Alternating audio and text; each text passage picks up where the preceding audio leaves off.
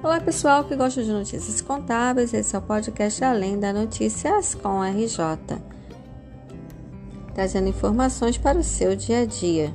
O tema de hoje é sobre a obrigatoriedade de bares, restaurantes e estabelecimentos similares a servirem água filtrada aos clientes.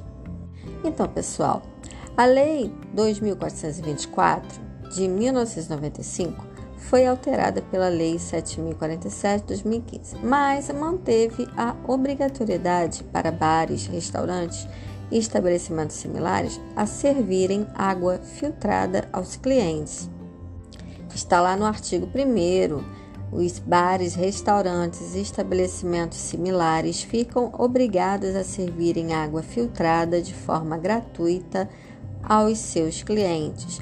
E no parágrafo único, será obrigatoriamente filtrada a água natural potável não mineral de que trata o caput deste artigo. Além disso, o estabelecimento precisa manter afixado cartaz falando sobre a lei, conforme artigo 1A os estabelecimentos de que trata a presente lei ficam obrigados a fixarem cartazes informando sobre a gratuidade da água potável filtrada. Fora isso, ainda determina penalidades para o descumprimento da lei, está no artigo 2A.